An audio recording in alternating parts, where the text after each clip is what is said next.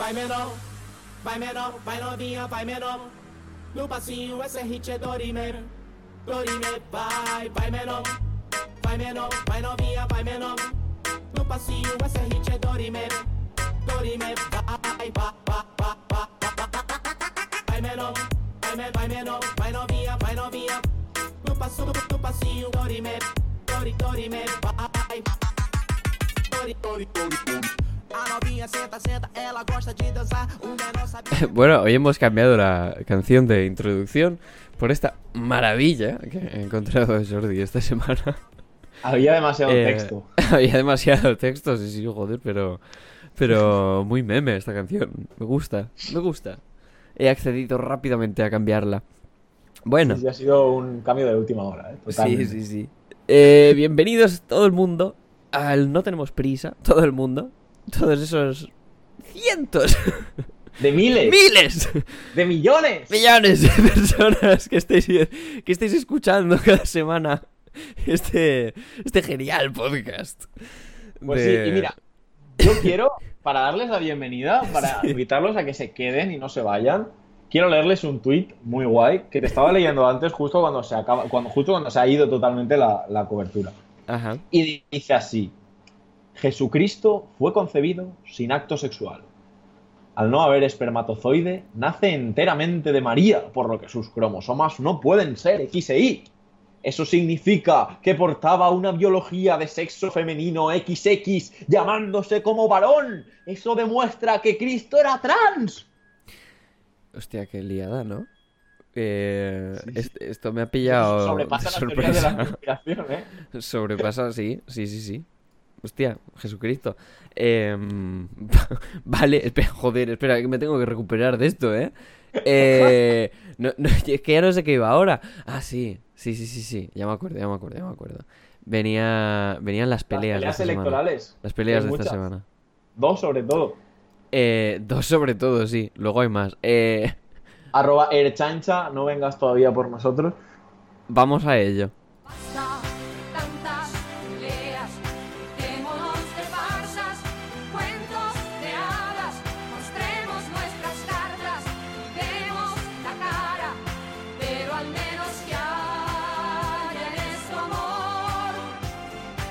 Basta, basta de peleas. Esta semana tenemos peleas electorales. Tenemos dos peleas electorales bastante contundentes y ya podemos anunciar aquí que si todo va bien, o el domingo en directo o el lunes martes a través de nuestro podcast, Sí. analizaremos un poco seriosamente eh, el, pues, el que está todo pasando. esto. El que ha Lo que está pasando en el País Vasco y en Galicia, ¿no, José? Sí, bueno, vamos a hablar de lo que está pasando en el País Vasco y Galicia ahora un poquito. Vamos a ver qué pensamos sobre ello. Vamos a hacer algún pronóstico. Y el domingo o el lunes ya nos, nos veremos si nos hemos equivocado o no. Porque yo la semana pasada ya me ya, ya hice un pronóstico electoral equivocado. Así que espero seguir espero seguir con la racha.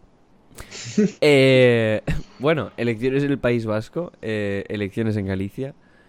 eh, Sí. ¿a, cuál- cuál- a cuáles vamos primero, José? ¿O hacemos primero un... Vamos un primero a las gallegas. Vamos Sí, primero a yo las también. Vamos Me primero a gusta las gallegas. Me gusta la Galicia, el vino. El BNG le come la tostada a Podemos. El PSOE aguanta, sin más.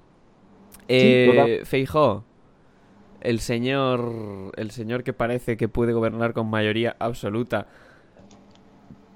incluso cuando, cuando el Partido Popular está en horas bastante, bastante, bastante, bastante bajas y hasta el punto de que Vox es casi Inexistente sí, totalmente. un, un- un- un fantasma en, en un Galicia. en las 1% autonómicas. según la última encuesta de La Voz de Galicia. que Un suele ser 1%. bastante precisa. Y Ciudadanos un 0,8. Cosa que demuestra bastante fuertemente, además, eh, el hecho de, de que incluso en el País Vasco Vox tiene el doble de representación que en Galicia. Eh, joder. Bueno, ya veremos el lunes. Yo creo que... Es que yo creo que, que el voto de derecha está muy claro en, en Galicia. Es el PP, es Feijo, Y el voto indeciso, centrista, incluso galleguista, que podría perfectamente votar al PSOE, a Pedro Sánchez en unas generales, también vota a Feijó porque Feijó no les ha hecho nada, entre comillas. Claro, es que es eso, pero por otro lado, también nos encontramos con que hay una escisión, no sé si tú eso lo sabes, de Galicia en Común, que se supone que es lo que fue en Marea, Sí, hombre, claro, claro. que se fue de Galicia en Común y sacaría un 2%, y son un 2% de votos, que claro, mm, por la ley electoral, la barrera, etcétera, etcétera, se quedan en el saco roto.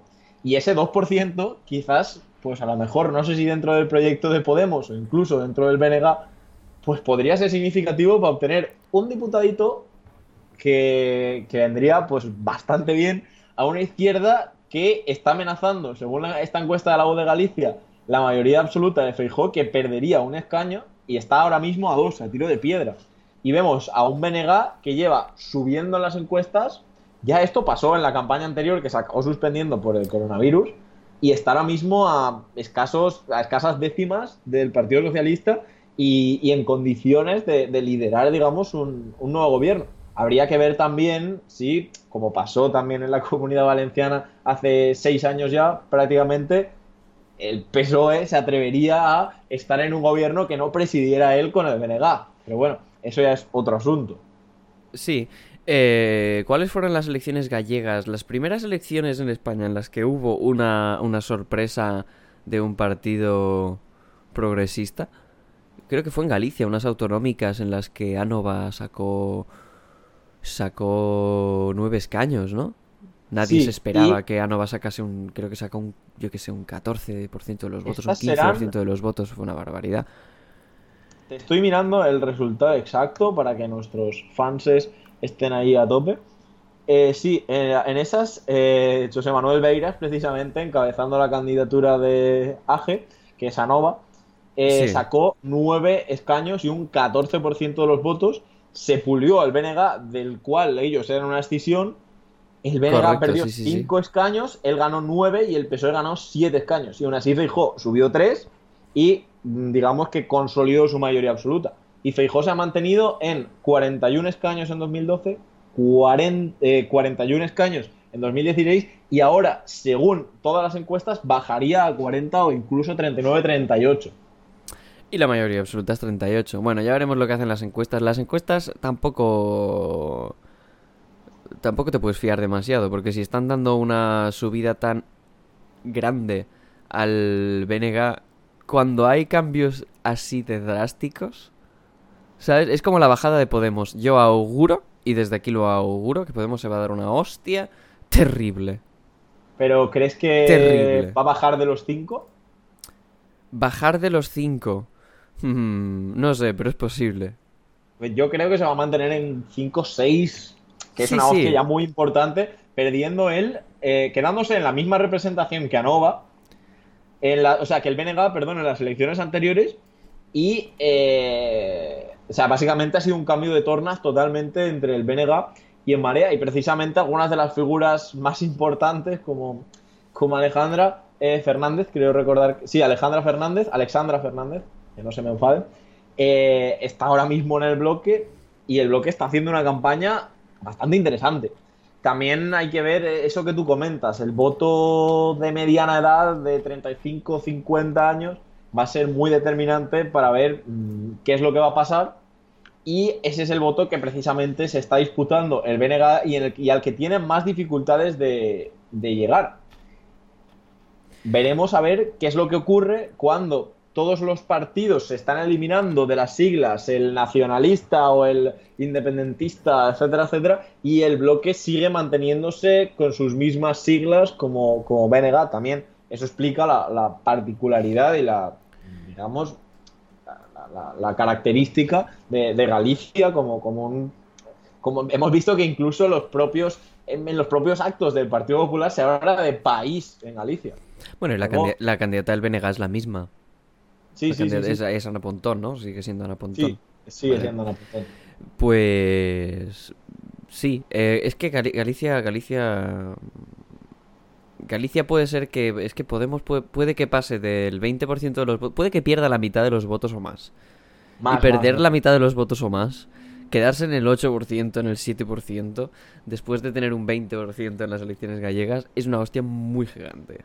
Y Muy, muy teniendo en cuenta el apoyo, o sea, teniendo en cuenta que no tiene un candidato malo del todo, Antón Gómez de Reino, no es el mejor candidato que podía haber tenido, pero podía haber tenido peores candidatos. Yo he Sí. visto en comunidades autónomas peores candidatos que él, o sea, no es una figura que a priori represente el centralismo o represente unos valores que en Galicia pudiesen y que están haciendo una campaña eh, de- intensiva de Yolanda Díaz Sí. o sea, tienen a la, a la ministra más querida por toda la izquierda y por todo el progresismo en España ahí que les está haciendo la campaña y aún así se quedarían, según las encuestas, entre 4 y 8 escaños. Entre 4 y 8 escaños, ese margen es muy grande. Ese margen es muy, muy, muy grande. Eh, habrá que verlo el lunes, habrá que verlo el lunes. Bueno, el domingo por la noche. Que... Es que es, es, es lo que te digo antes, es, lo que te dije antes, es que es muy, es muy difícil prever lo que está pasando porque cambios tan drásticos en un partido a otro, ese trasvase de Podemos a BNG, eh, Es es, muy... No, pero es muy difícil medir, no es que sea inédito. Vale, vamos a analizar un poquito los porqués. Los porqués. ¿Por qué se da una hostia Podemos? ¿Por qué el BNG sube tanto? ¿Y qué está pasando con el, PS con el PSOE? ¿Y quién es. Gonzalo Caballero? Vamos a decir quién Pues, es Gonzalo mira, Caballero. No lo sé, nadie lo sabe. Yo te, pro- yo te propongo una cosa. Hablamos de un partido y tú hablas de los porqués que crees y yo, si estoy, si discrepo contigo, pues, pues te, o quiero añadir algo, pues lo añado. Vale, vale, vale, vale. Empezamos por el PSOE PSG de Galicia. PSOE. PSG de Galicia, vale. PSG de Galicia, está bien eso. El Paris Saint Germain de Galicia. eh, PS de Galicia. Es que es, PSDG en las encuestas. Sí, sí. Aquí en Canadá, por cierto, el otro día escuché a alguien decir Spanish Socialist Workers Party. Y dije yo, ole, tú cojones. vale, dime, dime. Sí que sí, está Lenin ahí. Di- Tira, Sí, tira, sí. Eh, no, no, pero no me has dicho que vas a comentar tú y ya luego yo te No, decía. no. Yo te decía el nombre del partido, tú comentas y Ah, yo vale, vale, vale. eh, fulmino, digamos. Vale, vale. Eh, PSOE, Paris Saint Germain de Galicia. Eh, vale, pues nada, simplemente aguanta, tiene la inercia de que está en el gobierno. eh, la campaña no, no es nada del otro mundo, es una campaña sin más. De... Yo no he visto nada, absolutamente nada de la campaña en Twitter ni en ninguna parte. No, utilizar recursos y, y poco más. Utilizar recursos de pegar carteles, hacer anuncios y. Y es, no sé, es la campaña del PSOE. O sea, el PSOE no. El PSOE yo creo que tampoco tiene mucha intención en quitarle a Feijóo la. La, la gobernabilidad. ¿Sabes? Duro eso que Eh, acabas de decir, ¿eh? Sí, no, es verdad. Yo creo que no hay ninguna intención. O sea, ¿has visto a Pedro Sánchez hacer algo relacionado con Galicia? ¿Cuál, es, ¿Cuál ha sido la No, no, llamada? también, también añadiendo una clave aquí, le interesa que el PP esté fracturado y que ese Feijó que representa todo lo contrario a Pablo Casado en cuanto a proyecto, en cuanto a la descentralización, supuesto, digamos, Sí, y todo, sí, sí. a él le interesa tener ese contrapeso totalmente y por eso eh, se está concentrando. Eh, fue curioso porque en- con una hora de diferencia hubo dos tweets, uno del PSOE del, del Paris Saint Germain de Galicia y otro del Bloque Nacionalista Galego pidiendo el voto, digamos, útil. Y fue una cosa muy curiosa. Y mientras Podemos anunciando que iba a hacer un meeting con Evo Morales. Vale. Entender un poco lo. Vale, vale, vale, vale, vale. Vamos ahora con Podemos. Eh, sí, no, espera, un comentario sobre el PP. Eh, Pablo Casado. vamos con el PP. Pa- vamos Pablo, con el Ca- PP. vale, Pablo Casado que es useless. Vale, Pablo Casado que es useless. Eh, creo que después de esto se debería de dar cuenta de que su estrategia no funciona tan bien como debería. Su estrategia de no se sabe exactamente si están más para aquí que para acá. Voy a evitar decir adjetivos porque... porque, Digamos bueno. indefinición. No, pero bueno, ¿qué, cómo- a, qué, a qué te refieres sin definición? No, una- es, es que sin definición estratégica. Ya, ya, por eso, por eso. Sí, sí, pero eso. eh, eh, El, el... No sé, la, la cuestión está en que Alberto Núñez Feijóo eh, está ganando elecciones tras elecciones en Galicia y no es por casualidad, es porque es porque comprende que, que España es un país muy muy heterogéneo y el PP en Galicia no es muy diferente del PNV en el País Vasco. No, no, exactamente ahí es donde yo después quería comentar un poco el carácter nacional y popular de las dos formaciones. También un poco, obviamente el PNV lo hace mucho mejor y por eso podría sacar el mejor resultado de su historia en 40 años. Y es que, es que hay una cosa que comentar del PP. Eh, el PP es el PP, es el PP, es, es el PP, es, un, es mierda. Pero, pero, pero, pero Núñez Feijóo tiene una cosita que no tiene Pablo Casado, ni tiene el PP en España. Que es que Núñez Feijóo es muchísimo más inclusivo y tiene un lenguaje muchísimo más inclusivo que el del nacionalismo español del 2020. Y déjame añadir una cosa a eso, que además del lenguaje inclusivo, existe una brecha mucho menor entre representantes y representados en Galicia que con respecto a todo lo que pasa en el Congreso últimamente con estas hiperventilaciones y que con estas cosas. A, a Feijó le decían no sabes hablar galego y Feijó ha aprendido galego. A Claro, Feijó el pueblo le pedía cosas y Feijó ha sabido pues reconocer muchas cosas y se llega a referir a Galicia incluso como país, algo que sería impensable que ocurriese en Cataluña, en el País Valenciano, que ocurriese en, Andalucía, incluso en el Partido Popular. Sí, la cuestión está en que Núñez Feijóo eh, sabe perfectamente que eh, que mm, lo que importa es lo es, es el es lo que dices, es el, es el lenguaje que utilizas y cuando de- decía antes lenguaje inclusivo no me refiero a que sea muy feminista ni que No, sí, sí. me refiero a que a eso, a que a que tiene un lenguaje que es capaz de crear una coalición de votantes suficiente como para crear una mayoría. Y, y en el PP hay gente que, o sea, en el PP hay gente que, que dudará si votar al PP o votar al BNG. Y estoy seguro de ello. Y eso es algo que nunca, nunca, nunca, nunca, nunca... Ya no estamos viendo, por ejemplo, en Valencia, que había mucho votante del PP que, por ejemplo, podría votar a Unión Valenciana. Sí, totalmente. Esa, pero porque también fue, digamos, un poco una absorción del valencianismo que había, muy folclórico, muy simbólico. Esa absorción de todos esos símbolos, de todos esos. Decían que al principio el PP hacía homenajes a la bandera valenciana, a la señora, cada 10 días. Quiero Claro, decir, claro. eh, todo fue esa absorción de lo simbólico que al final supieron jugar muy bien y que supieron utilizar y optimizar al máximo. Y es algo que Feijóo ha hecho y es algo que aquí la derecha ha perdido, pero que también la derecha ha perdido en, en bastantes territorios con cierta sensibilidad, digamos, nacionalista o, o regionalista. Sí, sí. Y Bueno, vamos ahora, vamos ahora con, con el BNG un poquito. Con el BNG, vale, va. Yo lo hubiera dejado para el final, pero vale, va. Vale, no, pues dejamos el BNG para el final. Vamos con Podemos, venga. Vamos con Podemos. Eh, Antón Gómez. Reino. Antón Gómez Reino. Hablemos de Antón Gómez Reino. ¿Quién es? A mí me da pena. ya. Eh, la campaña de Podemos. Hablemos de la campaña de Podemos también. ¿Qué, qué ha pasado? Desaparecidos totalmente. ¿Qué ha pasado? están haciendo una campaña intentando. Hay un eje de la campaña. Tenemos, creo que. Creo recordar que teníamos un corte que te puse yo aquí. Que creo que era un spot del bloque. Ah, vale, pues eso lo dejamos para después. Espera, hablemos, hablemos de otra cosa. Podemos presenta de candidato, de candidato a las elecciones gallegas a su propio secretario general en Galicia. En Galicia. Hostia puta, es que es una estrategia muy loser. Y lo siento por Antón Gómez de Reino. Es que Pero, es eso que yo. A mí, a mí me da un poco de, de penica el, el personaje de Antón Gómez Reino porque es una persona muy válida para estar como secretario general, creo, más o menos. Sí, pero Podemos no puede, no puede, no sí, sí, no, no, puede- por eso, no puede ahí, ahí voy, ahí voy. Ahí voy.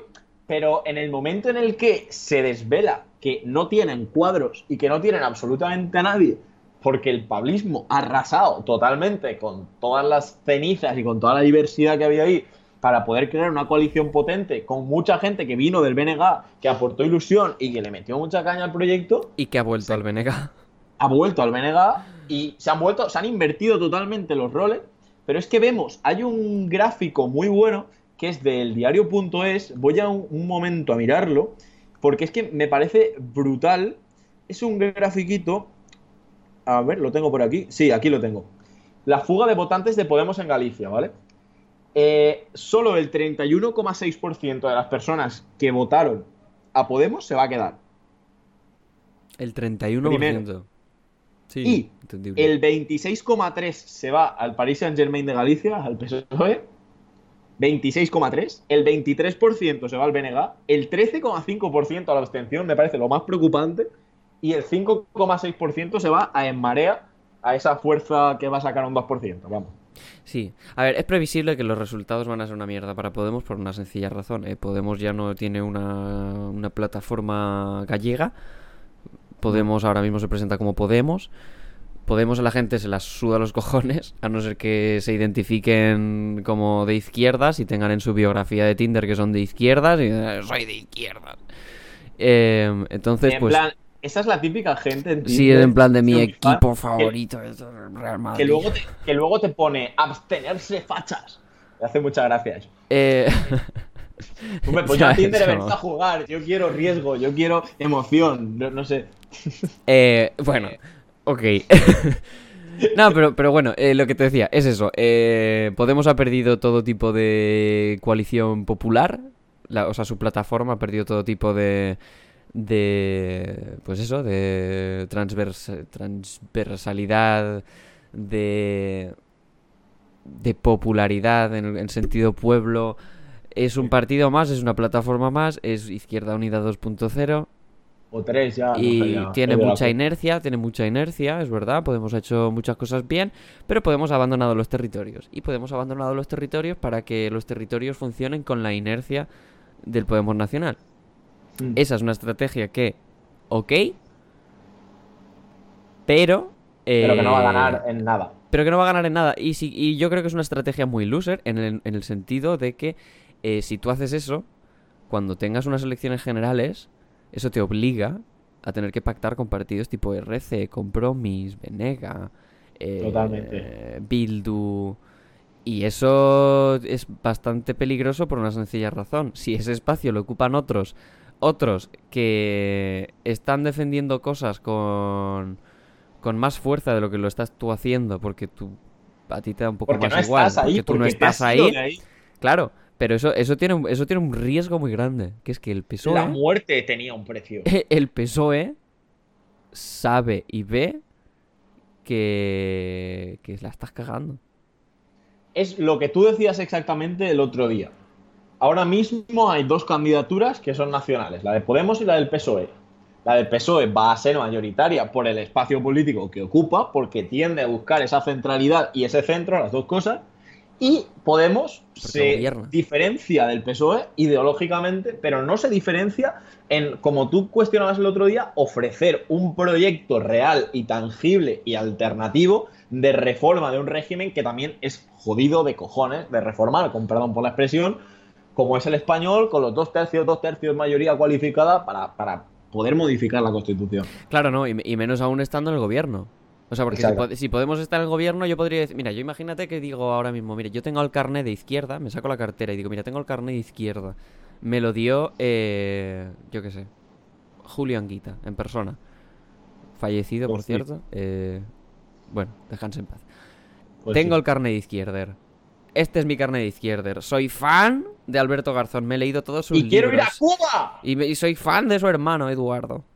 ¡Mi Soy- sueño es ir a sí, Cuba! o sea, me gusta Pablo Iglesias desde, vamos, desde que, desde que estaba en la tuerca. Me he visto todos los episodios. Me he visto todos los Fort Apache que ya no están en YouTube. ¿Sabes? Ese, imagínate esa persona. ¿Vale? Esa persona. Sí. Esa persona va a seguir votando a Podemos. Pero alguien que se identifique también como de izquierdas o progresista, o alguien que veía en Podemos y que no era ni de izquierdas ni era progresista, que era simplemente alguien que veía una solución.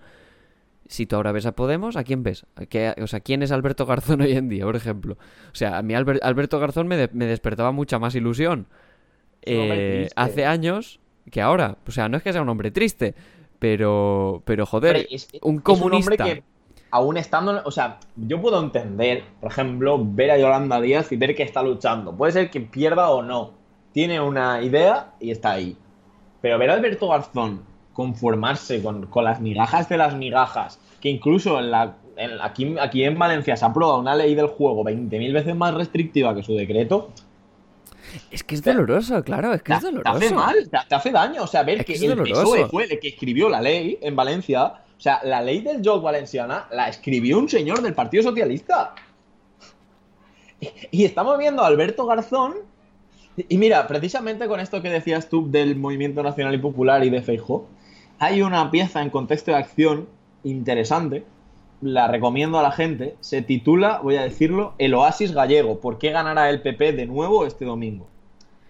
Pues tiene una parte, ¿vale? Que en base, en base a lo que decía el CIS en, 2006, en 2016 y 2019, analiza el sentimiento nacional o la pertenencia, digamos, del votante del PP.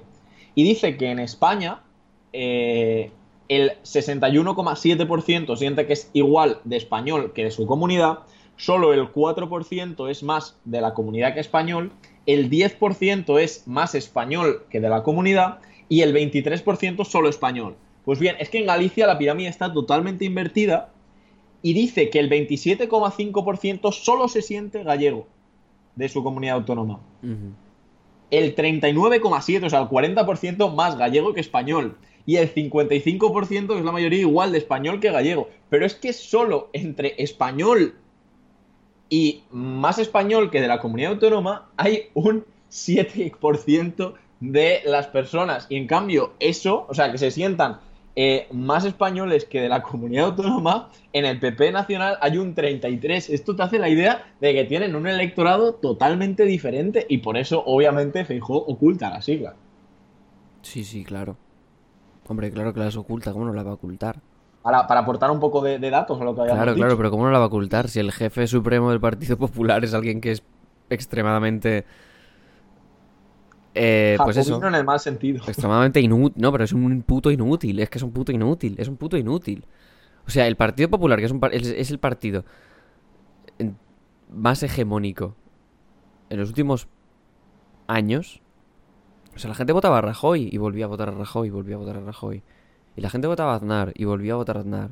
O sea, en España No, tú no puedes... estoy tan de acuerdo con lo de Aznar, pero sí más con lo de Rajoy. Pero bueno, sí. No, no, no. En España tú puedes tener un partido como el Partido Popular y gobernar durante años y años y años y años y años y años y años y años y años porque las condiciones sociales de España te permiten que un partido como el Partido Popular sea totalmente hegemónico. totalmente. El problema Bueno. es que no que no lo están que no saben hacerlo bien. No, no saben hacerlo to- nada bien.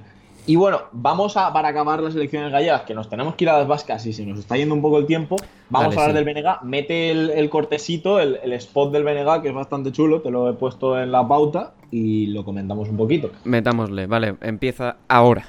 Pois que aposte pola igualdade. Para min, un país aberto que apoia o talento da xente nova. Que defende un rural vivo. que invista en E+D. Que poña no centro a saúde, a dependencia, a educación, a vida das persoas. Con emprego, para ter futuro aquí. Para min, un país que avance, moderno e cunha muller presidenta. Unha Galiza viva, forte e con futuro é unha nova Galiza. O 12 de xullo, vota a Ana Ponto. Vota a Bénega. Bonito, bonito Sin más, un spot electoral sin más. A mí tampoco me haya parecido tan, tan esto. No, no, he metido este porque el resto estaba todo en. He metido este porque el resto o eran muy largos o teníamos que cortar. Sí. Simplemente para, para posponer el, el- Para más o menos señalar un poco las líneas discursivas del, del Sí. bloque. Que, que no están mal. Es eso que yo te digo. No, no está A- mal. a- es una. A todo es esto, en el, una- en el- perdona, en el spot se ve que eh, es que es imposible distinguir a, a- al Venega de a Podemos. Es, es imposible. O sea, lo único que Sí. sabes es que el Venega es un partido gallego y Podemos no. Y además Claro. lo tienes muy claro. ¿Sabes? No, no, y además lo tienes muy, muy claro. Exactamente, yo creo que esa es un poco la campaña que, que juega el BNG y también a intentar robar un poquito de ese electorado centrista que está descontento con Feijóo en algunas cuestiones, sobre todo eh, con muchas críticas a todo el tema de la pandemia, de la gestión de la pandemia, eh, y también un poco afirmándose como único partido que, que es eh, gallego 100%, entre comillas. Y, y también hay una cosa que me llama la atención, tanto del BNG como de la campaña de Bildu, de la que ahora hablaremos, que es que ERC está presente con, mayor, con mayor intensidad que en la de Bildu, pero un poquito también en la del BNG. Hay una colaboración estrecha y se están, mm, digamos, conformando estas fuerzas que están suponiendo o representando un poquito el espectro al que aspiraba a representar Podemos. Están consiguiendo bastantes buenos resultados, sobre todo Esquerra, que se ha convertido en la fuerza hegemónica en Cataluña, pero de manera aplastante ahora mismo. Y, están, y están unidos y están creando esa especie de, de lo que Podemos podría haber sido, pues lo están aprovechando y están, digamos, uniéndose también en el Congreso, firmando comunicados conjuntos con respecto al tema de la monarquía, tema, bastantes temas de libertades sociales y políticas. Y a mí la verdad es que me parece bastante interesante, mm, pues un poquito cómo se está conformando este espacio. El PNV lo está intentando, el PNV es aliado del Partido de las Mareas ahora mismo en Galicia, una alianza un poco extraña, pero bueno. Parece ser que el PNV no lo está consiguiendo tanto, pero estas fuerzas de, de izquierda nacionalistas lo están petando. Y esa unión los, les da, los retroalimenta, digamos. Sí, bueno, o sea... Es que no sé qué decir. Eh, a todo esto, permíteme ir un poquito para atrás. ¿A quién votarías en Galicia? Yo creo que votaría al Benega. Yo también votaría al Benega. O sea, quiero, quiero, parece- quiero acabar con un. como si fuéramos el, el New York Times, que se endorsa a candidatos, ¿no? ¿Sabes? Sí. El, el- el New York Times dice, bueno, pues nos- nuestro candidato preferido en, la, en las demócratas dijeron es Elizabeth Warren y Amy Klobuchar. Sí, pues vi, vamos vi. a hacer un New York Times. Yo, mi candidato fue, una preferido. editorial, fue un editorial muy gracioso porque hablaban un poco de las dos candidatas que eran un poco antagónicas en algunos aspectos. eh, en Y- todos, vamos. O sea, ese, ese editor, ese editorial me hizo mucha gracia. Lo, Sí, recuerdo sí. que lo leí. Era un anti-Sanders total, pero bueno. Eh, en fin, sí. Eh, yo me endorso a la lista de, del BNG por Galicia. Votaría Yo también. Por Galicia. Yo también me endorso. Sí. No me gustaría endorsearme al Benega, pero. mm, porque creo que habían hecho muchas cosas mal hasta hace dos años, pero creo que están haciendo bastantes cosas bien. Y la campaña te recomiendo que la, que la veas. Sobre todo, está combinando WhatsApp, está combinando redes bastante bien utilizadas. Con mucho ingenio, con mucho ingenio sin casi recursos, pero hay- se están haciendo un montón de tweets virales cada día. Esto es una cosa que me recuerda con mucha, mucha distancia, pero un poco a la campaña de Bolsonaro, de un tío hablando con Feijóo en directo, se graba y lo sube. De esa, ese momento un poco de efervescencia eh, me está gustando en ese sentido. Eso es lo que más me está gustando de la, de la campaña del BNG. Y lo que te digo, los spots y en los vídeos y tal están siendo bastante conservadores para lo que yo me esperaba. Ok. Eh, vale, elecciones vascas. Elecciones vascas. Eh, ¿Hacemos partido por partido? Sí, hacemos partido por partido. Vamos a hablar, si Vamos te parece bien.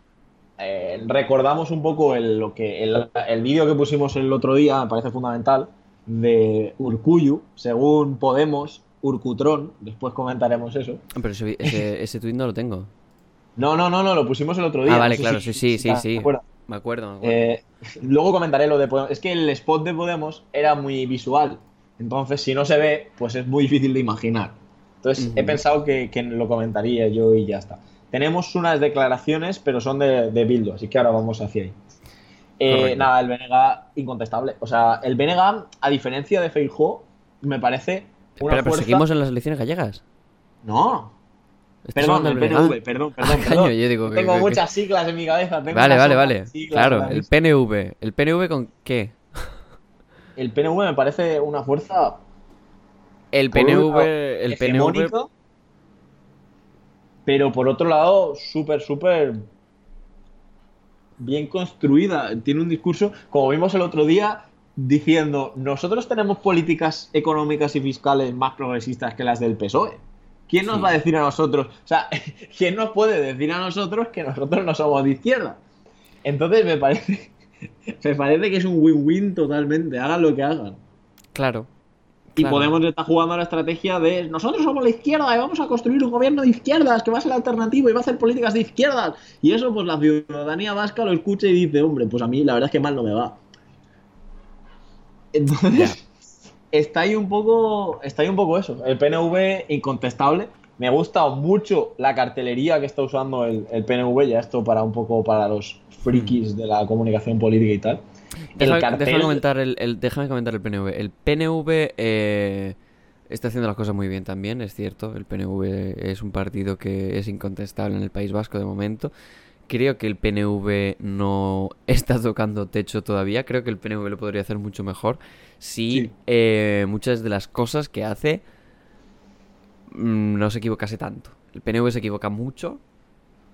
eh, y eso en, ¿En en qué el País Vasco se paga. Dínoslo, mucho. dínoslo. Joder, el PNV en materia social a veces deja muchísimo que desear. El PNV. Realmente.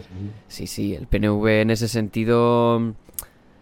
Es que el País Vasco eh, se asemeja mucho a España electoralmente, en el sentido de que, de que hay una derecha, que es el PNV, eh, una derecha, sin embargo, que, que sabe hacer bien las cosas, Sí, es cierta, más social que el Partido Popular. por eso gana y gana y gana. Es más social que el Partido Popular, sí, pero el Partido, el Partido Popular, si quisiera, podría ser social. El Partido Sí, Popular Rajoy es el fue que. social hasta cierto punto. Hasta cierto punto. Bueno, a ver. Sí. Vale, va. Sí. Sí, sí, un poquito.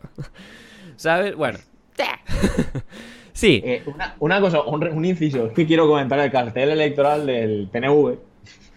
Que Sí. el, lema mola mucho, o sea, con todo esto que está pasando, Euskadi Zutik, saldremos, está bastante currado. Ujú. Urkullu Lehendakari le han hecho una U, como hacen con los candidatos eh, demócratas y republicanos en Estados Unidos. La imagen de personal, pero sale la gente que sale de fondo me parece un poco como una serie de Disney Channel de 2005 y me hace mucha gracia. O sea, ya he comentado esto y ya, ya puedes seguir. Pero. Vale. eh, bien, pues ya Eh, está. mira, mira la foto si puedes. Eh, es que no sé por dónde. ¿Me la has pasado esto por algún sitio? No, eh, te paso, te la pongo en la pauta. Te la pongo aquí y, y si tienes algo más que decir sobre el PNV, dilo ahora o calla para siempre. No, pues eso, que el PNV, que el PNV es un partido que estratégicamente está haciendo las cosas bien, es un partido que tiene mucha historia en el País Vasco, que puede hacer lo que le salga de los cojones prácticamente, y eh, como no se está equivocando en la estrategia, está ganando elecciones tras elecciones, y ya está, simplemente eso, y, y ya está, sin, sin más. Bildu. Yo solo, yo solo quiero añadir una cosa del PNV que se me había olvidado. Y es que estuve hablando el otro día en una rueda de prensa con el eh, portavoz del PNV en el Senado. Ujú. Tiene un grupo bastante numeroso, pues, pues- pues ya sabe todo el mundo cómo funciona la ley electoral en el Senado. Ujú. Y eh, me hizo, o sea, por un lado ellos venden gestión, gestión y gestión. Sí. No, es, un, es un discurso bastante potente, pero es un discurso bastante potente porque el PP no hubiera podido en la vida decir que el paro va a bajar del 10% y que el paro haya bajado del 10%.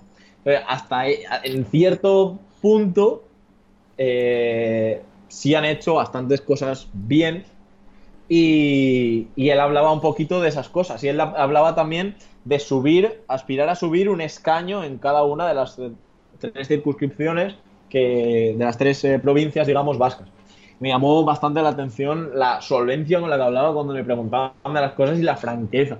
Y también me dijo una frase que me, que me gustó bastante, que fue que claro que todo el mundo se equivoca, pero que lo que le diferenciaba a ellos de otras fuerzas de gobierno, como el PP, por ejemplo, o el PSOE, era que sabían, pues un poco, eh, hablar con franqueza a la gente y reconocer cuando la, cuando la pifiaban y hacer todo lo posible por, por enmendarlo.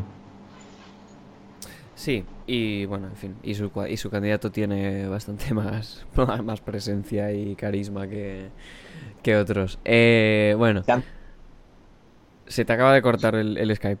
No sé qué has dicho. Que Antón Gómez Reino decía. Ah, sí, sí. Eh, seguro, vamos. En fin, Bildu con... Dale al vídeo, dale al vídeo. Mayanen Iriarte. Vamos a ver el vídeo, vale. Espera, voy a ponerlo desde el principio. No me Vamos gusta la candidata de Bildu mucho, pero bueno. Hombre, Lo yo estamos creo que tenemos que aspirar, tenemos que aspirar a que no se repita ese gobierno Nini, ¿no? Un gobierno que ni es Abertzale ni es socialista.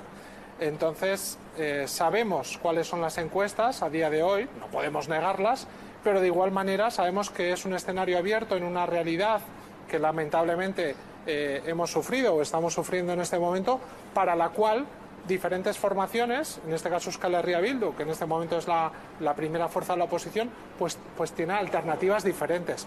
Y con eso tenemos la, la esperanza de que se conforme un escenario eh, diferente en el cual Euskal Herria Bildu pueda estar presente y las políticas que defiende Euskal Herria Bildu pues puedan estar eh, más presentes en el Parlamento Vasco, en el Parlamento de Gasteiz. Vale, pues ahí hemos escuchado lo que nos tenía que decir eh, John Yarritu. ¿Qué te ha parecido el vídeo? Mm, bien, bien. Solvente. Bueno, sí. Excepto la parte en la que te dice, bueno, sabemos cuáles son las encuestas. eh, A ver, no sé, el discurso de Bildu no es un discurso que me encante. Eh, No. Pero eh, No. hay que tener en cuenta también que, que es una sociedad pues, muy diferente. Yo Sí, no me sí. imagino a la candidata de Bildu, por ejemplo, presentarse en Valencia, por la circunscripción de Valencia o por la circunscripción de, yo qué sé, de en Galicia mismo.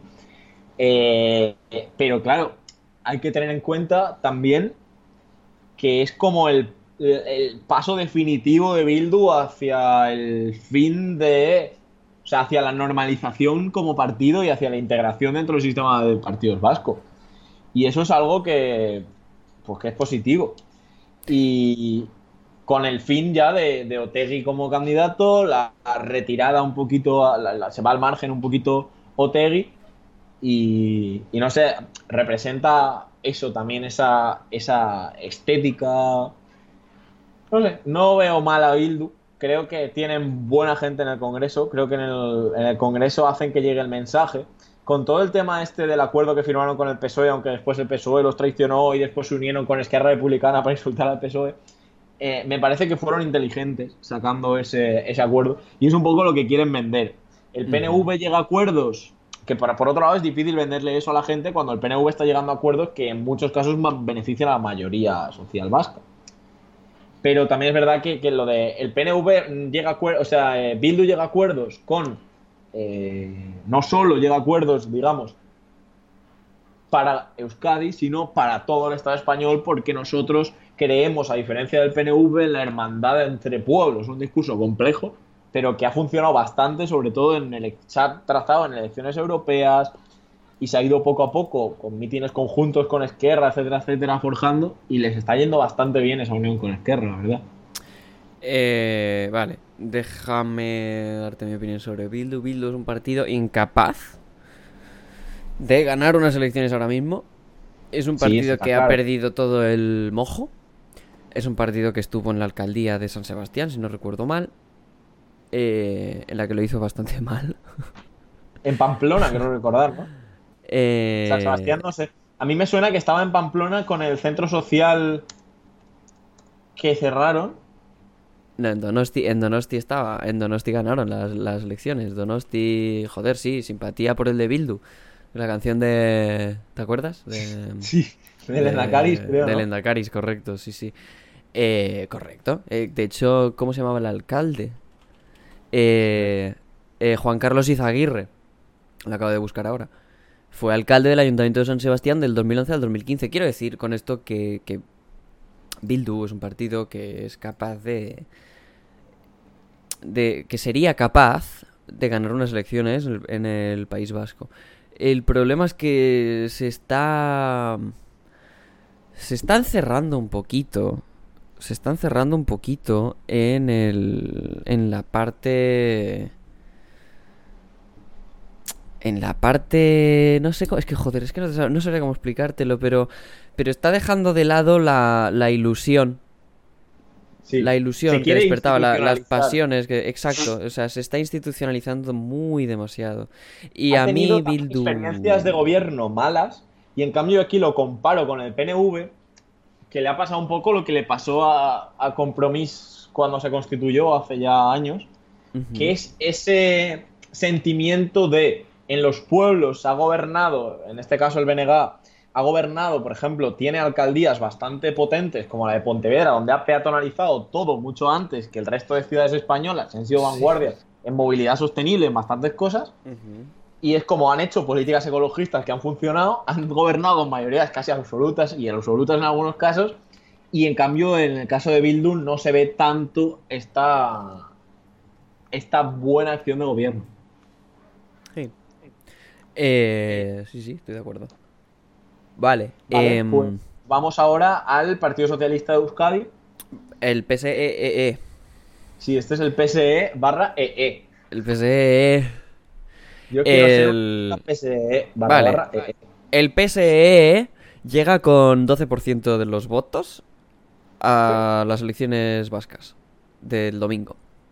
Un 12% de los votos. Lo cual. Lo cual. Es bastante poco. Y lo cual va a subir. va a subir, creo yo, porque Podemos la. Porque Podemos va a bajar. Porque la candidata de Podemos no mola. Porque No, Podemos la ha estado conoce, no cagando. Porque Podemos la ha estado cagando que te cagas. Y eh, recordamos para esto que tú dices de por qué la ha cagado Podemos, se preguntará la gente, pues en el programa anterior, si lo Sí, ponen, en el programa anterior si lo ponen, que comentamos bastante extensamente por qué la ha cagado Podemos, para no volver a repetirnos. Eh, efectivamente, bueno, sí, Podemos la cagó, básicamente, la, la ex candidata, o sea, la que fue candidata de Podemos en las anteriores elecciones ya no está en Podemos, eh, Podemos obviamente va a bajar el voto, pero bueno, hay un voto en el País Vasco que es eh, más de izquierdas, no nacionalista, que por alguna razón sigue viendo a Podemos como una alternativa mejor a Bildu. La verdad es que eso me cuesta entenderlo, pero bueno, sí, entiendo que Bildu pueda ser difícil de votar. Bueno, sí, lo que coño, yo no votaría a Bildu. Ahora, ahora luego vamos a, la, a quién votaría en el País Vasco. Eh, y sin más, el PSOE va a subir de votos también pues por eso, por la inercia, por la inercia, por dónde está, y, por el- tam- y- y también porque, a diferencia de lo que ocurre en Galicia, aquí el PSOE sí pacta con la fuerza hegemónica y la fuerza hegemónica y el PSOE se sienten muy cómodos gobernando. A Sí, Bildu, por eh, por a y Bildu por eso utiliza el discurso de que hay un gobierno ni, ni Abertzale ni socialista para reivindicarse a sí mismo. No sé, no tengo una opinión formada al respecto de si ese discurso le puede ir bien o mal. No sé tampoco cómo cabe a la sociedad vasca. Me parece interesante. desde Mira, luego. ir a las elecciones vascas y decir eh, no votes al PNV porque yo soy de izquierdas es No, una no, no, no es en- estrategia. no creo que guau, sea guau, guau. tan en ese sentido. No, sí, es en ese sentido, coño, que es Bildu. O sea, Bildu, Bildu es Bildu. Bildu es un partido cuya identidad es ser de izquierdas, ¿sabes? No es... Joder.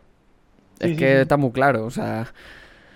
En fin, la cuestión cuando, cuando Bildu dice eso, el, el- el- lo del Nini, ni socialista, lo que lo que quiere hacer Sí, es coger ese que electorado que socialista, pero el, pa- el País Vasco no es así, el País Vasco no funciona así.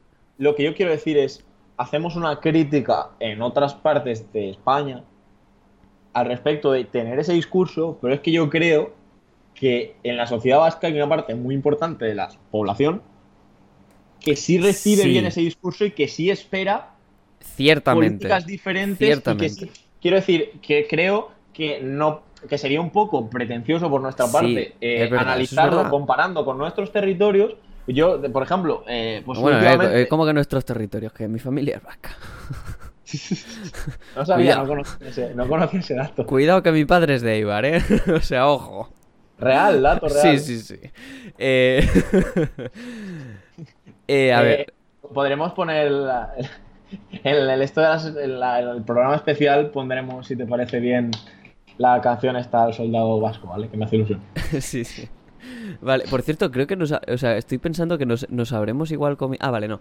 Vale, bueno, va, da igual, seguimos hablando. Eh, Vale, eh, ahora vamos a hablar muy brevemente, habla tú si quieres de PP más Ciudadanos, porque sé que voy a coincidir contigo, y yo comento brevemente, tampoco les quiero dar casito, pero comento brevemente que hay una posibilidad que eh, por Álava, precisamente, la mm, cuna de Abascal, Vox saque un, un escaño, cosa que sería un poco preocupante. Pero la bueno, cuna dale de Abascal. primero. Ah, bueno, la cuna de Abascal. ¿A qué te refieres la cuna de Abascal? Su, su, su casa. Su casa. O sea, eh, no sabía, Abascal vive en Álava. es de Álava. Es de Álava. Estuvo en el Partido Popular de Álava y su Sí. historia lo cuenta muy bien el documental de Vox de la televisión vasca, de la ITV. Analiza un poquito esto, me parece bastante guay el documental. Está en- disponible en, la, en la esto de la Es que mi investigación sobre la figura de Abascal es nula. O sea, creo que ya tengo suficiente con, con investigar la existencia de Vox como para tener la, que tener que investigar la... No, no, yo lo digo porque, porque vi el documental casi por casualidad una noche que estaba en mi casa aburrido y me gustó bastante. Sí, bueno, ok. Pues sí, es probable que Vox saque un escaño en Álava. Vale, PP más Ciudadanos. PP y Ciudadanos veían que se estaban chafando. Como no tienen ninguna, ninguna, ninguna idea de qué coño hacer para sacar más votos o para sacar más escaños, lo que dijeron es vamos a hacer una coalición. Porque al parecer esa es la solución de los idiotas para ganar elecciones. Es como, hostia, vamos a juntar todos los votos ¿Y si y nos así tendremos más votos. ¿Sabes? Es uno más uno es dos. ¡Ay, qué chuli! Es una. Sí. En fin, bueno, va. Y sí, esa, esa es la conclusión a la que llegó Pepe más Ciudadanos, cuya. eh, cuya candidatura. Pues es bastante. eh, no sé, es que. ¿Qué, coño es Pepe más Ciudadanos? Con ese candidato, además. Que hay un vídeo glorioso. No sé si, lo, si tenemos tiempo para ponerlo. Es muy breve. Ay, ¿Te refieres al candidato de. de... a Itur- más ciudadanos. a Iturgaiz? Eh, sí. Que hay un vídeo en el que se traba. Mira, te lo voy a pasar ahora mismo. Dura 40 segundos. Creo que lo- la- nuestra eh, audiencia, por haber aguantado hasta aquí, se merece que lo ponga. Te lo Sí. pongo debajo del del PNV. Y ¿Lo déjame, déjame hacer un comentario también sobre PP Ciudadanos. Creo que van a sacar menos escaños y menos votos que en las anteriores elecciones del 2016. Creo que van a perder votos, lo cual es wow. Las encuestas les dan entre 5 y 6 y tenían 9. Por, por eso. Terrible. Sí, sí. O sea, es terrible. Eh, y bueno, demuestra lo que son. Inútiles. Inútiles, pero hasta la verga de inútiles. Son muy Pon el vídeo, por favor. Eh, necesitamos el ¿por- ¿Dónde lo has puesto el vídeo? Está debajo del Twitter de AgPNB. Ah, eh, no, ¿cómo? ¿Cómo que debajo de Ahí está, estás ahí, estás ahí, estás Ah, ahí. vale, vale, sí, sí, sí. Ahí estás. Le veo. Lo le de. AgPNB no lo cojas, coge lo otro solo. Joder, tío, ya es verdad. Es que lo has pegado mal. Vale, vale. Eh, ponemos el vídeo. Eh, comenzar recordando primero a las personas que han fallecido por la COVID-19, recordar a sus familiares y recordar también y recordar eh, te voy a decir, recordar también recordar también eh, yo- yo- yo- recordar- eh, estaba diciendo Pero- estaba diciendo que estaba yo comentando Es que es, es que es inaudito, tío. Es que ha habido candidatos incompetentes. Estaba comentando- como- como Pero, por favor, que- cállate. Estaba comentando anteriormente que el recuerdo a los familiar, a los familiares de las personas Eh, ay, Dios mío, pero ¿cómo se puede sudar tanto? ¿Cómo, cómo se puede estar tan nervioso? ¿Cómo puede ser alguien Hombre, pues si tienes a Inés Arrimadas detrás y, y a Pablo Casado y no tienes claro ni de qué va tu proyecto. A ver, en el, en el vídeo este, nervioso. ¿eh? en el vídeo este, a ver, yo creo que está bastante nervioso porque está intentando escuchar a alguien que le estará diciendo cosas en plan en señas y tal y se está se está abriendo de los nervios. Pero Eh, vamos, increíble. pero guau. Sobre todo porque la gente no lo ve, pero eh, pone detrás, en euskera, Etorkizunkerako plana, un plan para el futuro. Etorkizunera plana, sí, ¿qué significa? Es un plan para el futuro. Entonces, Un plan es para el futuro, pues hostia. Cuanto menos gracioso. Eh, sí, la verdad es que esto, esto perfectamente podría salir en una APM. Esto podría ser la de... a Pedí, pedí, pedí perdón. Sea, Muy de APM. Yo estoy muy contento porque en- en- en- aquí en Valencia ya tenemos un- nuestro APM. Entonces, pues estoy bastante contento en Apunt. Entonces, Eh, no no sé, sabía era algo que necesitaba en mi vida. Y así brevemente. Entonces, vamos a ver, ¿a quién endorseas tú? ¿A quién das tu apoyo? Eh, lamentablemente, y digo lamentablemente porque me da mucha pena y es muy lamentable, a el Carrequín, el Carrequín Podemos. A el Carrequín Podemos IU, el Carrequín Podemos guion IU, eh, los voto con la nariz tapada. Si, si, si votara en el País Vasco, los votaría con la nariz tapadita y votaría a el Carrequín Podemos IU por... uf, pues por, no sé. También te digo que tendría la tentación de votar a Bildu simplemente porque Podemos se diera cuenta de que son inútiles Yo creo que votaría a Bildu, en de los territorios. Voy a decir, voy a, voy a hacer con el paréntesis inútiles en los territorios. Sí, yo creo que votaría a Bildu, con la nariz un poco tapada también. No me ha acabado su campaña, así como la del Benegat me ha parecido mm, pues bastante, al menos más amplia, más amplia de miras, más abierta. Es verdad eso que tú dices de la cerrazón y de la ilusión, que obviamente pues, se ha perdido bastante. La candidata no me acaba de gustar. Pero bueno, creo que, que votaría, que votaría Bildu. Sí. Nada.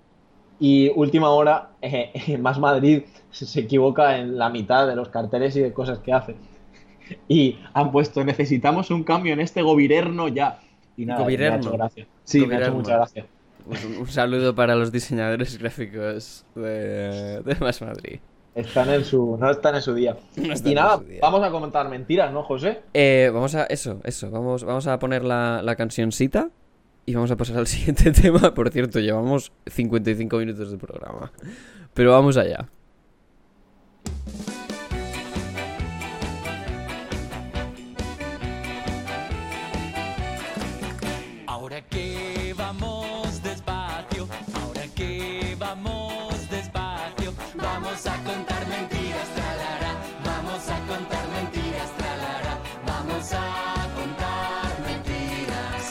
Vamos a contar mentiras. Eh, ¿Cuáles son las mentiras de esta semana? Explícanoslo tú. Vas a hablar de. Bueno, vas a hablar del movimiento minimalista. No sabes ni de qué voy a hablar, ¿eh, Julio? ¿Cómo unir ecologismo, progreso y hegemonía? Pues vamos a hablar de un documental que he visto esta semana. Eh, un segundo, Sí, estoy buscando el título exacto para que la gente lo pueda buscar. Eh, se titula Minimalismo, las cosas importantes, Ajá. que está hecho a partir de un libro que se llama Minimalismo para una vida con sentido. Eh, Sí. Lo han escrito dos chavales que se llaman Joshua Fields Milburn. He leído los nombres porque el otro se llama Ryan Nicodemus de apellido y me hace mucha gracia. Nicodemus. Sí, sí. Entonces, eh, nada, ellos plantean una filosofía que voy a resumir aquí brevemente, que se basa en cinco principios. Es una filosofía de vida en general. Sí. Entonces, en primer lugar, habla de priorizar la calidad frente a la cantidad. Por ejemplo, en la ropa, por ejemplo, en eh, el tiempo, también habla del tiempo de, de calidad. Sí. Luego habla también de dedicarnos a aquello que es esencial y saber renunciar a ataduras o a cosas que existen en nuestra vida, pero que a lo mejor pues, no nos apetecen o que hacemos por inercia, por esas inercias de las que hablábamos antes, por compromisos. Parece bastante interesante.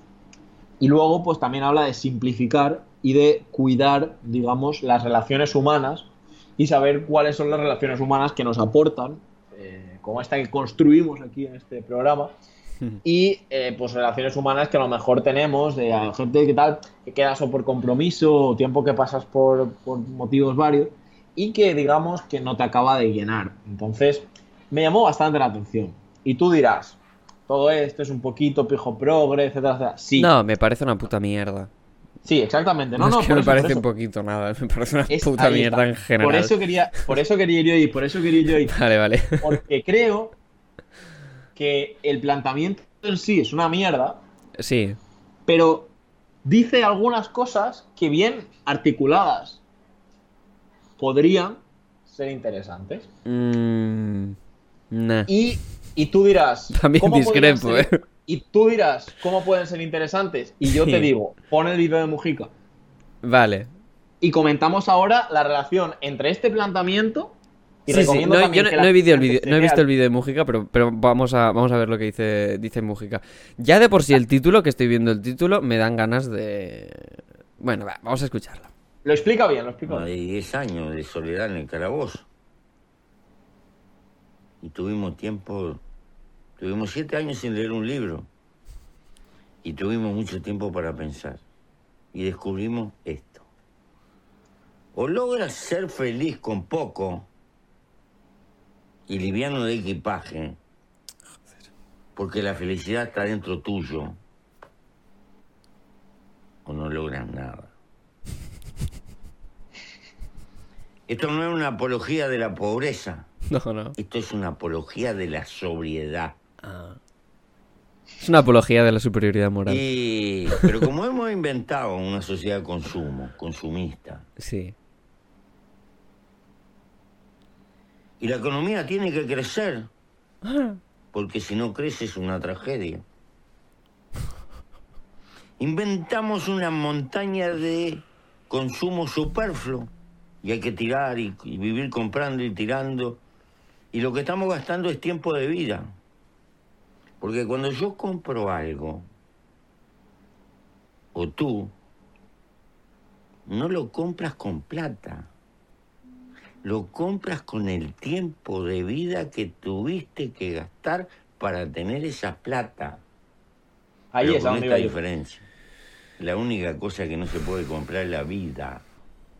La vida se gasta. Y es miserable gastar la vida para perder libertad. Eh... Joder, es que no sé por dónde empezar.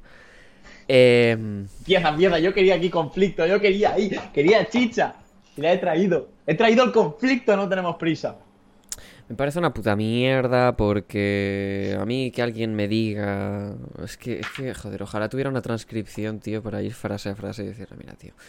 Em, A ver. Cualquier persona que me diga que yo tengo que vivir en unas condiciones más minimalistas, reducir mi calidad de vida o reducir el ritmo de vida al que estoy acostumbrado porque yo tengo que acostumbrarme a... Bueno, aparte del, del puto discursito coach de la felicidad está en la cosa pequeña. Cállate la puta boca y déjame decidir a, déjame decidir a mí, ¿sabes? ¿Dónde está mi puta felicidad? ¿Vale? felicidad, Sí, porque ah, la felicidad no es el dinero, la felicidad no es no sé qué. ¿Se decide tu felicidad o la decides tú? Esa es una pregunta que creo que es importante. ¿Cómo? ¿Qué? Que hasta qué punto en un mundo donde cada vez más hablamos de vibradores, nos aparecen anuncios de vibradores a los 5 segundos en todas las aplicaciones, Sí. Decidimos libremente Eso a lo mejor te sale a ti que tienes las cookies de, de un adolescente de 15 años que... No, no, de conversaciones, me refiero. Hablo de Sí, sí. conversaciones y de cosas en general. No, no, no, no. no. Vale. Ay. No sé, que tú seas un reprimido sexualmente. no ¿Qué cojones? ¿Qué cojones? Sí. Yo soy un auténtico fan del Control Shift N. No sé si esto es una referencia que se ha pillado mucho, pero... eh, vale, va. Lo que te quiero decir es que... Lo que te quiero decir es que a mí estas mierdas de que... No, bueno, yo cuando estaba en la cárcel me di cuenta de que no sé qué. Claro, sí, lo que no puedes pretender es que, por ejemplo, eh, yo tenga que vivir cada año en una casa más pequeña, yo tenga que gastar menos dinero en cosas que me apetecen para mi propio entretenimiento porque es consumismo, yo tenga que perder eh, ciertas cosas que yo disfruto y que me entusiasman porque a ti te apetece que X cosas eh, pues no nos la podemos permitir como sociedad, como individuos o como lo que te salga de los cojones. Es decir, a mí, si viene cualquier filosofía, ideología, eh, movimiento político y me dice, no, es que no deberías ir a comerte una hamburguesa al McDonald's porque deberías... Señor, entiendo lo que quieres decir, pero a veces voy al McDonald's porque o es más barato, o porque es más rápido, o porque carezco del tiempo y y este hasta los cojones de estas cositas, ¿sabes? Es como. Es como lo de las casas minimalistas. ¿Para qué coño quiero ir a una casa minimalista? Yo no quiero una casa minimalista, yo vivo con mi novia. Yo quiero tener una habitación, ¿sabes? En la- o sea, yo quiero tener varias habitaciones, las que podamos, o sea, tener más espacio posible para que no tengamos que estar todo el tiempo, eh, joder, viviendo en un espacio i- diminuto, pequeño, en el que no podemos tener un poquito de espacio personal. Por ejemplo, mismamente yo, ¿sabes? Y así con todo, es que al final llegamos a un, a un momento en el que, joder, todo es todo es más minimalista, todo es no sé si te acordarás, Jordi, de, de aquellas cosas que era, ¿cómo era? El nesting, el vivir en cápsulas. Sí, no, a ver, ¿ahora me dejas a mí ya? O ya, Vale, ya sí, no, yo que sé, habla de lo que quieras, pero a mí esto me parece una puta mierda. A mí esto me Pues parece mira, una puta mierda. Yo voy a defender un poco a Pepe. Voy a decir que si bien entiendo tu punto de vista, estoy de acuerdo, estoy de acuerdo con el hecho de que no se puede ir por ahí preconizando una superioridad moral y decirle a la de los demás cómo tienen que vivir y qué es lo que tienen que hacer. Eso está muy feo, A muy mí, feo. lo- a mí eso me toca los cojones. también entiendo que todo tiene muchos matices y que si hubieras hecho los deberes, si hubieras visto el documental, eh, José, O sea, claro que no lo he visto el documental. ¿Qué coño voy a ver el documental? eh, hablan de muchos matices, o sea, hay muchos matices en todo esto y, a ver, ya sé que obviamente pues caemos en una trampa un poco como, como esto de- del marxismo que te impide moralmente hacer un montón de cosas, que después tienes contradicciones, que te peleas contigo mismo y es toda una movida que es increíble y que te das de bruces contra la realidad más absoluta. No, pero es que yo soy fan de las contradicciones. Es que esa es, esa Ya, es la, ya. cosa, esa es la cosa Aquí buena. nos gustan mucho las contradicciones, por eso he puesto este, este tema, porque me parecía interesante tratarlo y meterlo como cápsula para que la gente piense hasta qué punto esto es posible, no es posible, y sobre todo hasta qué punto podemos coger algunas ideas de aquí o no. A mí, sinceramente, eh, una parte de lo, que, de lo que dice Pepe me gusta, en el sentido de que vivimos en un mundo donde usamos a las personas y amamos a los objetos un poco. Y creo que en el fondo, el, el planteamiento, a lo mejor no comparto el cómo llegar a ese planteamiento, pero sí comparto el planteamiento en sí mismo. Me gusta, o sea, me gusta el planteamiento. No creo que a nivel individual, si es ahí a dónde vamos, El fondo es individualista. nada. Es que el fondo es individualista. El fondo de esta Pero mierda de es no individualista. pero el fondo de Pepe no es individualista. Pues ya me dirás tú qué es. ¿Cuál es el fondo de Pepe? Porque si el fondo de Pepe es vivir como Pepe, yo no quiero vivir como Pepe. No. Yo no el quiero vivir de como Pepe, Pepe. el fondo de Pepe es crear un sentido común en su país, cosa que ha conseguido en parte. Si tú vas, se ve muy claramente. Vale. Muy sí. eh, favorecedor y muy proclive a las libertades, a los derechos sociales, etcétera, etcétera. Pero- Y luego, por otro lado, fomentar, digamos, una vida, no una vida sin multinacionales y una vida sin... No, simplemente una vida en la que eh, las cosas, eh, en la que al menos la gente piense un poco por qué se hacen las cosas. Y esta ha sido la base de- del pensamiento de Mujica y la base que ha cambiado. Y Pepe siempre lo dice. Pepe siempre dice una cosa, que es su principal objetivo era no era ah, político de, de ganar las elecciones y tal. Su principal objetivo era transformar a nivel mm, social la sociedad y él dice que en muchos aspectos no lo ha conseguido. Pero se ha sembrado un poco la, la semilla. A lo mejor se ha equivocado en su técnica, a lo Sí. mejor no podía ir. Sembrar pero- semillas seguro que ha hecho Pepe. Cabrón. Ay. eres. Cabrón eres. Ay. A ver, yo solo te quiero decir una cosita. Si yo tengo que vivir como vive Pepe Mújica y plantar mis propias lechugas y tal. eh, No hace falta que plantes tus propias lechugas. Es que tú. No, no, no, no, si no lo digo por eso. Si a, a mí, a mí, a mí, cuando viene alguien y me dice, mira, eh, yo soy decrecentista, yo le digo, pues ole tus cojones, mm, ojalá todos fuéramos decrecentistas. En un sentido no, lógico, ¿sabes? Pero si a mí alguien me viene y me dice, no, es que lo que tienes que hacer es, yo qué sé, tener una casa con tu huerto, plantarte tus lechugas, estás haciéndole un favor al mundo. No le estoy haciendo ningún favor al mundo. Hay que dejar de pensar de- en esas mierdas ya. El o sea, no, hay, mundo va no a tenemos una responsabilidad. gris y sombrío. No, pero no tenemos No una lo vas a puta. cambiar No, ay, déjame, acabar. No tenemos una responsabilidad individual para cambiar las cosas. No Ahí podemos, eso no se puede hacer. Si yo planto mis lechugas, da igual. Y si me compro un coche que consume 10 litros a los 100, da también puto igual. ¿Sabes lo Mira, que quiero decir? No es cosa. relevante. Te propongo una cosa. En el próximo programa, no en el de las elecciones que va a ser el especial del domingo, sino en el próximo programa, porque llevamos una hora y diez, comentamos, a ver qué te parece. Déjame en dar el un próximo dato. programa. Déjame dar un dato, porfa. Un dato. 100 empresas, 70% de los gases de efecto invernadero. 100 Totalmente empresas, 70% de los gases. Si a mí alguien me dice, no, es que no te compres un coche, le estás haciendo un favor al planeta, vete a tomar por el culo, tío. ¿Qué, me estás diciendo de no comprarme un coche? Ah, te a tomar por culo. Vale, y ahí ahora he llegado a donde te quería llevar. Entonces, te he llevado a donde te quería llevar. En el próximo programa te propongo que los dos nos preparemos. Puede que traiga a un compañero que está estudiando todo el tema a cómo conectar el ecologismo y las fuerzas progresistas y la labor que tienen que hacer las fuerzas progresistas y cómo crear un horizonte metiendo al ecologismo que no sea este individualismo que se haga desde la acción política y que ataque a estas empresas que claro, es que eso tiene Pero que sea una respuesta colectiva. Claro que sí, por supuesto. Pero en el próximo programa, ahora que ya hemos visto que no tiene que ser una respuesta individual, a pesar de que yo con algunas cosas que dice Pepe estoy de acuerdo, en el próximo programa yo te propongo que mm, traigamos a alguien. Pero que estás de al- acuerdo, es que no entiendo que estás de acuerdo. ¿Que estás de acuerdo? Estoy de acuerdo en que hasta cierto punto cada vez nuestras vidas, eh, eh, como de- cada vez tenemos más seguidores, cada vez tenemos más cosas, cada vez tenemos más bienes. eh, pero cada vez hay más personas que viven infelices y cada vez hay más personas con trastornos de ansiedad, de depresión. Claro, por supuesto, pero es que eso no se cura con tener menos. Es que, ¿sabes, es que, ¿sabes lo que te quiero No, decir? es que esa idea es estúpida. se cura- pero también se cura, creo, teniendo en cuenta que no, o sea, no se cura con tener menos, pero tampoco se cura comprando más. No sé si me explico.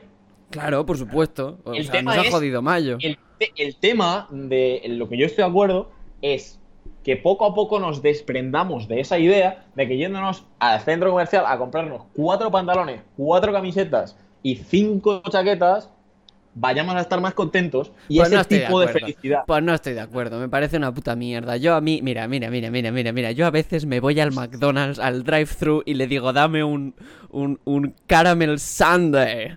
Y te dan un heladito de caramelo que está riquísimo y digo, joder, me, gast- me he gastado eso 3, 3 dólares 50 en este helado de caramelo y está buenísimo Yo y me lo paso de puta dentro- madre.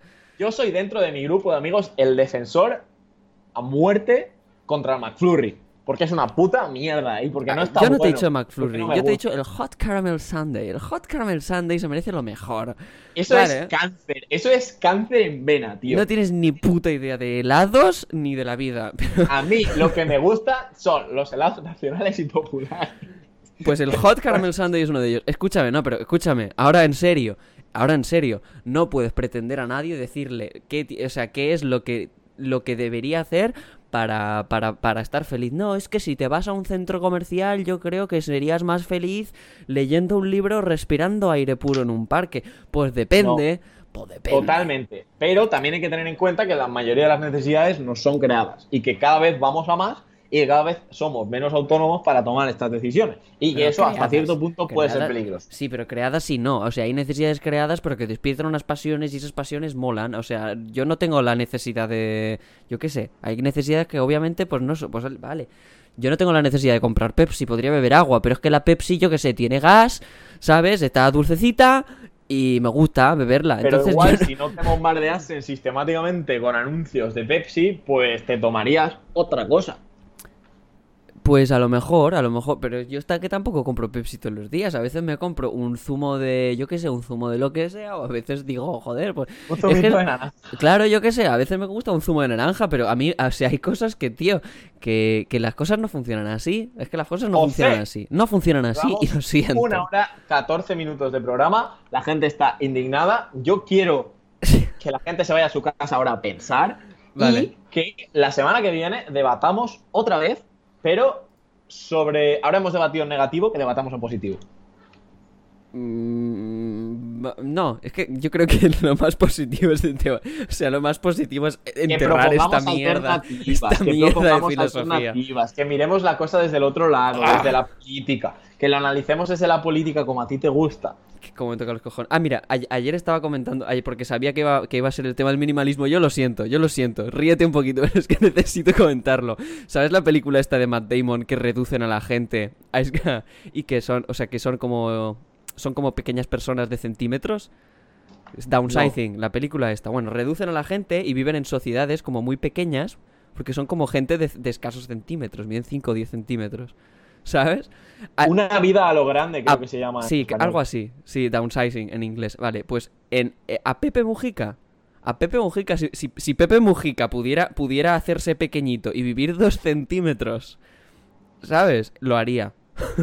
Lo haría. ¿Vale? Sería Matt Damon en esa película. Estaría ahí comiendo miguitas de pan, que son gigantes, y ese... eh, en fin, yo creo que si, si- si se ve la, la película se entenderá.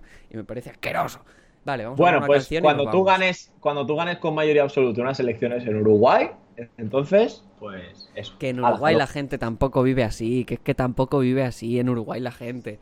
Que, en- joder, Deja- Vamos a poner la canción. Eh, Fanatics de la Seren... de... eh, hostia. Tipitat. De es la la nueva canción que han hecho La Fúmiga con tus amigos de Smoking Souls. Y por eso he dicho y he decidido que la pongas. Ojalá fueran mis amigos.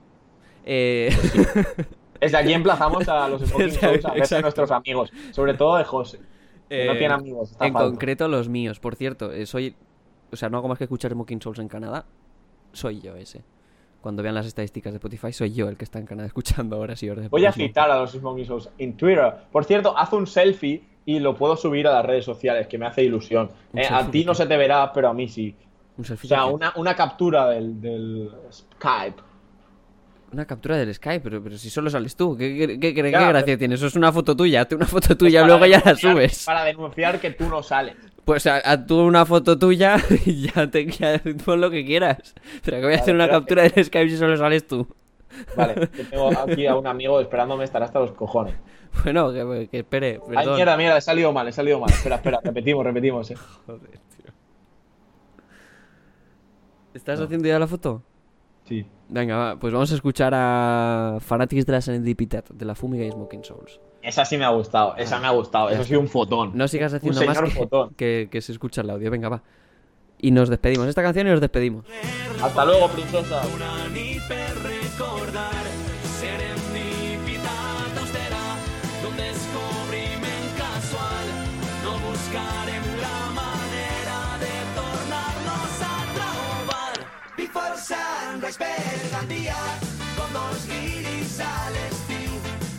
Vale, vale. Sigue sonando la canción de fondo. Nos vamos, nos vamos. Se nos ha quedado comentar Kanye West, pero el Kanye West que se presenta a las presidenciales, no vamos a hablar de ello. El Kanye West. El, el Kanye West.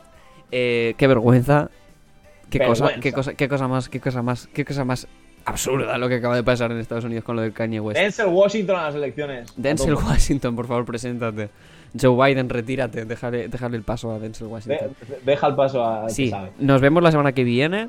Eh, eh, no, El el domingo domingo, con un el especial. domingo con un especial de las elecciones vascas y gallegas. Intentaremos hablarlo en directo por Twitch, Y obviamente. el lunes que viene os vamos a traer a alguien para hablar un poco de qué se puede hacer y cómo se puede unir el ecologismo a la vida. Vale, eso, sí. José a lo mejor lo insulte o a lo mejor no. A lo mejor no. Eh, nos seguimos en redes sociales, eh, buscarlas vosotros, poner no tenemos prisa y, en alguna de esas será. O sea, investigar vosotros. No me apetece describir ahora los nicks, pero arroba Bien. no tenemos prisa en general suele ser ese. Eh, barra baja al final. Arroba señor Carbonell, SR Carbonell también. Exacto, ese es Jordi. Y yo soy arroba JI Hortelano. De momento. Joseph Hortolan. Hortelano, yeah. That's right, baby. Nos vamos. Hasta la semana que viene. Adiós. Volveremos con más y mejor. Hasta Sí. luego. Vale, voy a poner una canción. I Can Talk de Two Door Cinemas. You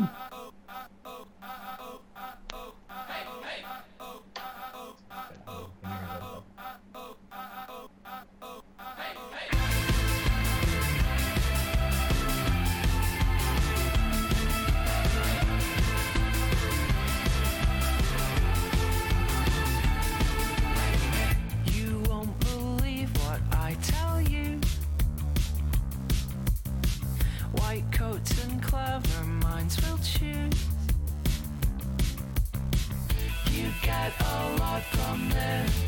Loose tongue and arrogance. It's not appropriate. Don't think that this is it.